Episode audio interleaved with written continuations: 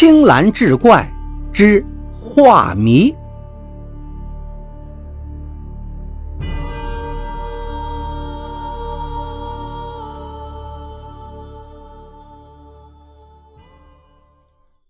苏子的话让苏画沉思了良久。从此之后，他一门心思认真学画，再也不想报仇的事情了。这年春天。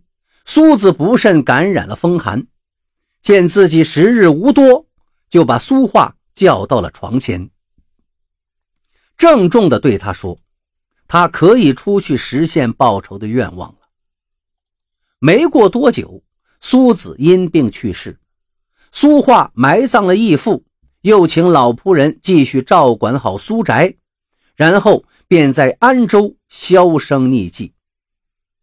又是一年春天，春满京城。此时的梁仁松也是春风得意，他最喜好收集字画，正是用这些字画，不久前打通了官路，一路高升。梁仁松打听到雍正很喜欢宋徽宗赵佶的字画，便四处暗访，然而搜寻了多日，找到的竟是些伪仿之作，心情很是郁闷。这一天，梁仁松一身布衣打扮，又在古字画店里寻宝。正逛着，忽见街角一处围了一大群人，他好奇地凑了过去。走到近前，就听人群中有人嚷嚷：“谁不知道宋徽宗是位花鸟高手啊？你这画哪里会是宋徽宗的？我看分明就是假冒的。”梁仁松一听大惊，赶忙挤到近前，只见人群中站着一个卖画人，粗眉大眼，脸上好几个黑痣，模样很是粗犷，手中拿了一幅画卷。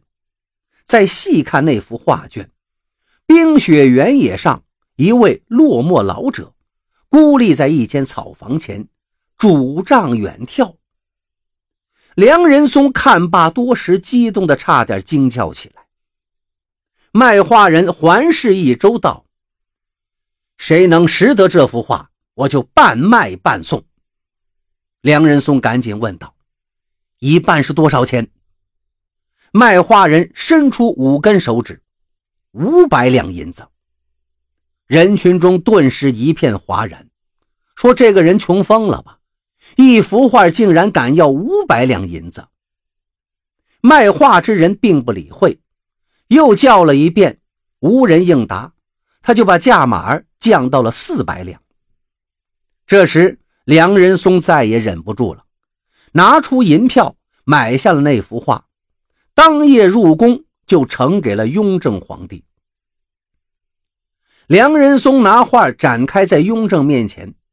说这是他刚刚高价购得的，因为是绝世珍品，不敢独自欣赏，所以即刻拿来呈给万岁爷。不料雍正看了看，冷言说道：“宋徽宗乃是花鸟圣手，什么时候画过雪原老者？”梁仁松却解释道：“这幅画的背后。”隐藏着一段鲜为人知的历史。宋徽宗被囚禁了九年，日日是以泪洗面。有一天，他回忆起往事，又放声大哭，恰被金国一位统领看到，被打了几十鞭子。之后，宋徽宗更加悲痛，要来笔墨纸张，做了一幅画。画壁把衣服剪成条，结成绳子。悬梁自尽了，这就是那幅画。梁仁松指着画上的雪原，跟那个落寞老者说道：“皇上，如果久观此画，就不难读出‘彻夜西风汉破飞，萧条孤馆一灯微。假山回首三千里，目断山南无雁飞’这其中的悔恨、哀怨。”与凄凉了。雍正听了，不住的点头，逐渐的面露喜色，就把这幅画留在宫中细细赏玩。却说梁仁松回到府中，激动的睡不着觉，迷迷糊糊中，仿佛看到自己连升三级，已经成了一品大员，蟒袍加身，正做着美梦呢。忽然听到一声圣旨到，梁仁松以为美梦成真了，一个跟头跪倒在地，欣然接旨。谁知接住的旨意却是万恶不赦之罪。原来雍正皇帝得到那幅画之后非常高兴，叫了后宫嫔妃一起来欣赏。谁知道在灯火之下，那幅画上竟显现出一段诗文。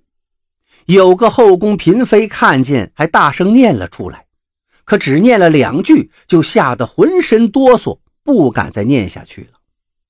原来那首诗说的是雍正如何改诏夺功，如何暴敛，如何不得善终。雍正闻听大怒，梁仁松知道自己是被人坑了，可是再怎么申辩叫屈，也无济于事。脑袋落地的时候，他也没有想起来害他之人到底是谁。为官几十年，他结的仇家太多了。斩了梁仁松之后，雍正的火气也熄了。他觉得此幅画下面竟然可以隐藏字迹，实在是奇怪。于是决定探一下其中的奥秘。这一日，他叫人把烛火打明，将画挂在墙上。自己坐在对面，仔细的欣赏，看着看着，那些字迹果然慢慢显现了出来，然后又慢慢的隐去了。雍正正觉得好玩有趣，忽然发现画里的那些白雪在慢慢的变色，先是变黄，随即变成粉红，最后竟变成了一片嫣红色，有如鲜血一般。再看画中那位老者，面容渐渐清晰起来，细一端详，他顿时脸色大变。那画中的老者，竟然变成了他自己。此时，画上的那些鲜血开始啪嗒啪嗒滴落下来，雍正吓得倒退两步，差点跌倒在地上。他努力定定神，咬咬牙。抓起烛台，再凑近那幅画，忽听轰然一声，那画竟然喷出一股黑烟，燃烧起来。